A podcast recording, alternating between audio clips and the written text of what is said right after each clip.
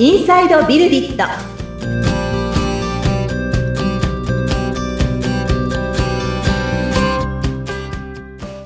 こんにちは。株式会社ビルディットの富田です。アシスタントの菅千奈美です。よろしくお願いいたします。はい。よろしくお願いします。あの、前回お話を聞いていて、もう全く新しいものを作っていく大変さっていうのが、すごうんくひしひしと伝わってきました。そうですね、はい。正解がこれでいいのかみたいな、うん。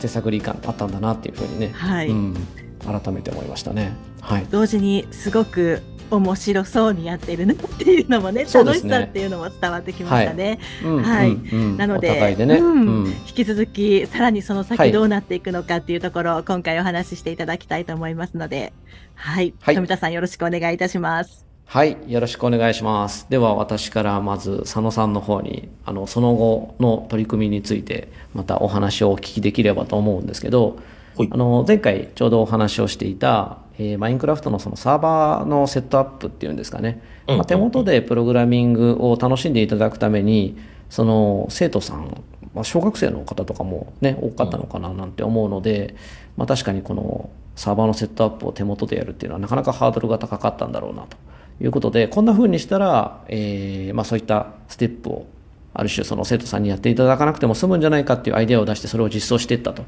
いうお話をされていたかなと思うんですけど、はい。それがまあ具体的にどんな取り組みだったのかっていうところを一つお話しいただいてもいいですか？はい、わかりました。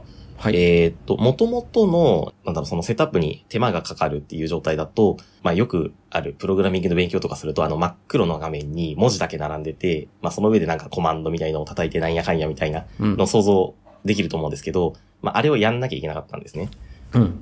なんで、まあそれはなるべくやらせたくなくて、うん。まあ最近のウェブサービスみたいに、あのブラウザ上だけで操作が完結するようにしたいっていうのが、うん。まあ、水島さんからの要求でした。はい。で、まあ、僕はそれを実現するために、どういうことをやったらいいんだろうっていうのを考えていて、うん最終的に、えっと、その、マインクラフトサーバーって、あの、まあ、自分で独自に立てられるっていうお話をしたじゃないですか。はいなんで、そのマインクラフトサーバーを、まあ、お客様一人一人に、あの、クラウド上でサーバーを立てて、まあ、そのサーバーを自由に使っていただけるみたいな、そんな環境を作っていくのがいいんじゃないかっていう結論に至りました。うんなんで、まあ僕が一番最初にやったのは、その、えーっと、カスタムマインクラフトサーバーって呼んじゃっていいかな。まあクラウド上に立ってるマインクラフトサーバーの上で動くプラグインを作って、で、まあとあるプログラミングのための、なんだろうな、まあコマンドをそのサーバーのプラグインに流し込んだら、実際にそのコマンドがマインクラフトの世界の中で反映されるよねっていう、うん。そんなプラグインを作るっていうのが一番最初のお仕事でした。うんうん。はいいきなりさらっと言ったけどマニアックな話ですよねマニアックですね。マインクラフトサーバーのプラグイン開発ってねはい。あの当初の実績のところでもいきなりこうあの異色のものが 上がってくることになるわけですけれどもプラグインを作ったとプラグインいうところですね。はい。でそこから他にはどんな取り組みになったんですか？と、その次に、えっ、と、実際にマインクラフトのサーバー立てなきゃいけないんで、インフラ面のセットアップをする必要があったんですよね。はいはいはいで、まあ、その、プラグインも作りながら、インフラも面倒見ながらってなると、ちょっと僕一人の手だと追いつかなくなってきたんで、まあそこで、あの、他にも協力していただくエンジニアを、うん。まあ、あの、他のエンジニアの方にも協力していただいて、そはい。こからちょっと仕事の分担みたいなのも始まっていきました。はいはいはいはい。で、あとそのイン、でそうですね。その時のインフラ面だと、その、一人一人にマインクラフトのサーバー立てるんですけど、マインクラフトのサーバーって、まあ、ある程度、スペックを要求してくるんですよ。はいはいはいってなると、そのクラウド上のサーバーも、ちょっとスペック高めのものを立てないといけないじゃないですか。うんただ、まあ、そこで、あの、じゃあ適当にこう、サスタバの暴力で高いスペックのサーバー立てると、めっちゃお金かかっちゃうんですよね。重量課金ですからね そうですね。うんうん とはいえ、やっぱりその、なんだろうな。まあちょっと生々しい話になっちゃうんですけど、お客様一人一人に当てられるコストみたいのも、ちょっとこう、上限っていうのがあるんで、まあ、生徒さんからのね、その、はいまあ、授業料といいますか、ね、登録料、サブスクリプションなんですかね。そうですね。うんはい。うんそこが、やっぱり、僕らの方でも、こう、かけられるコストの方が、やっぱり、あの、サブスクリプションで、うちの、あの、オンラインサービスなんかは展開してるので、そのはいサブスクリプションの値段を、まあ、極力上げたくないというか、まあ、本当に上げたくはなくて、はい。でも、こう、ユーザーさんにとってはいい環境を提供したいなっていうところの、はいまあ、部分で、ああの、どうしたらいいかっていうところはご相談させていただきながら、うんそこの調整、細かい調整、全部の、あの、サーバーの、いろんなスペックのサーバーを試した結果、これが必要十分だよね、みたいなのもやってきましたね。はいはいはい。そうですね。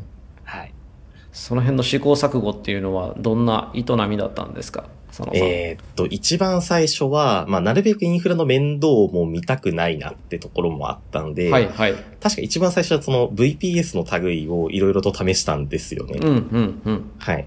バーチャルプライベートサーバそうですね。はいまあ、そのプライベートですねはい。仮想サーバーを、まあ、な何人ぐらい使うだろうから、まあ、100台借りといて、まあ、常にそれを動きっぱなしにしといて、ー。うんで。すね。あの、VPS だと重量課金じゃなくて月額固定で借りることになるんで、うん。まあ、おそらくこんぐらいあれば足りるだろうみたいな量を立てといて、はい。で、まあ、それを運用しておくのがいいんじゃないかみたいな感じだったんですが、ちょっとその、お客様の動き方的にも、えっ、と、マックスがなかなか把握しづらいっていうところもありましたし、あとああ、生徒さんのね。そうですね、生徒さんの動きがちょっと、土日にガッと、あの、使う方が増えて、平日はそんなにいないみたいな。学校行ってるもん。そうですね。うん。そんな流れもあったんで、ちょっとはい VPS でやっていくのが、まあ、あんまり向いてなさそうだなと。もったいないってことですね。そうですね。うん。と VPS で、その、今回の要求に耐えうるサーバーを用意しようとすると、まあまあコストが高いんですよね。うん、うん、うん。ってとこでお見送りになり、はい。ってなったら、まあ、AWS の EC2 みたいな、えっ、と、VPS ではなくて、月額固定ではなくて重量課金で欲しい時だけ立てられる。はい、はい。そんなものを、えー想定していくのがいいんじゃないかということになり、で、今度それをお試しすることになりました。はい、はい。で、まあ、それだったら、まあ、あの、要求に耐えるものを動かすことはできたんですけど、うん。まあ、重量課金制って、えっ、と、月額固定の、あの、タイプと違って、まあ、月30日間、マックスで動かすと、月額固定よりも全然高いんですよね。うん。なんで、まあ、なるべく抑えるためには、あの、その、本当にその生徒さんが欲しい時だけ立ち上がるような仕組みにしなきゃいけないってことになはい、って、はい、はい。なんで、えっと、生徒さんがそのプログラミング画面にたどり着いたら、初めて裏側でサーバーを立て始めて、で、サーバーが立ったからここにログインしてね、みたいな通知を出して、うん。で、一定時間、えっと、操作がなかったら勝手に落ちるように、みたいな。うん。そんな仕組みも導入して、まあ、コストをなるべく抑えられるようにっていうところをやってきましたね。うん、うん。節約ってことですね。そうですね。はい、はい。あのー最近のウェブサービスの開発においても、もちろんその無限にサーバー費かけられるわけではないんですけど、このレベルで、まあなんなら使ってないサーバーインスタンスは落とさないといけないし、それはあの、ユーザーさんの、生徒さんのね、体験を阻害しない程度に、うん。えっ、と、死活といいますか、あの、起動して落とすみたいなところをこう管理していくみたいな取り組みって、あの、あんまし他では私もいろいろ開発経験やらせてもらってますけど、ここまでシビアと言いますか、あの、厳密に見ていくっていうのはあんまり経験はなくて、非常に興味深いななんていうふうに思ってたんですけど、先ほどあの水島さんが、その最終のその生徒さんにお払いいただいている、まあ授業料というんですかね、登録費用っていうところは、できれば上げたくないと。はい。うん、そこの思いっていうのも結構強かったのかななんていうふうに思うんですけど、やはりあの生徒さんはこのあたりのこう費用感には敏感に見ておられるっていうところなんでしょうか？まあ、保護者さんかなとはもちろん思うんですけれど。まあそうですよね、保護はい者さんですね。うん。あの、ただ、うちの、あの、サービス、ディスクールオンラインは、あの、マインクラフトのプログラミングをやる子もいれば、あの、別の、うんうんあの、それこそ、スクラッチっていうプラットフォームとか、ロブロックスっていうゲームプラットフォームとかあるんですけど、はいそっちの、あの、教材もあるので、全員が全員マインクラフトのサーバーを使うわけでもないっていう事情もあり、なるほど。はいそう。なんですで、ね。ただ、そうじゃあ、マインクラフトのコースやった人だけその分もらうよっていうのもちょっと、うんえーじゃあ、うんなんか、生徒さんたち、なるべく節約しながら、こう、やんないといけないのっていうのも、ユーザー体験損ねてしまうので、そうですよね。はい今マイクラやってる生徒さんが何人いるので、ちょっと待ってねみたいなのはできるだけそれも、もうやりたくないので、はい。はい。といったところで、はい。うん、うん。うまくありがとうございます。はい。やってもらえるように、あの、裏側を開発していただいたっていうところですね。そうなんですね。その複数のメニューがある中の一つということなんですね。そうです。ただ、目玉なんですよ。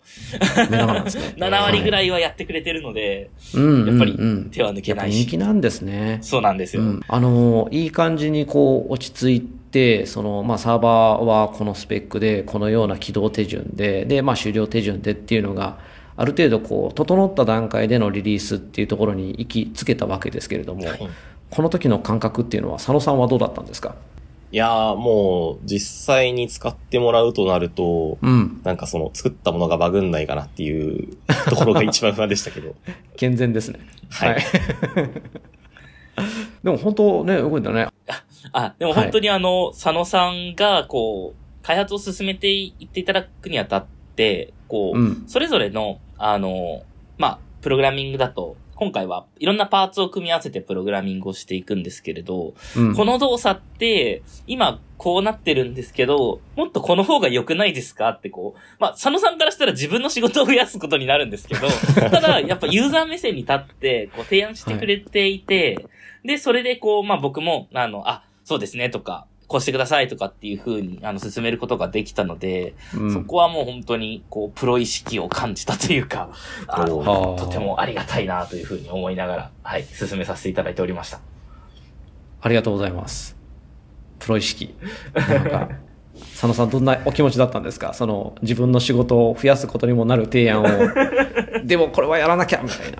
はい。そうっすね。まあ、はいあの、プロ意識って言っていただけるととってもありがたいんですけど、ええ、なんかその、プロ意識って、なんかその、なんか二つの側面あると思ってて、ほうほうあの、開発会社としてのプロ意識としては、はいそ。の、自分たちの、えっ、と、利益をどんだけ伸ばせるかみたいなプロ意識もあるじゃないですか。で、ユーザー目線に、こう、優しいプロ意識っていうのは、まあ、もちろんどんどんどんどんいいものを作っていくってなるじゃないですか。はいはいうんその当時だと、僕はその後者のユーザーにいいものいいものってところがちょっと強すぎたかなっていう反省はあって、反省したんだ。そうですね。それでいいまあんですけどね。はい。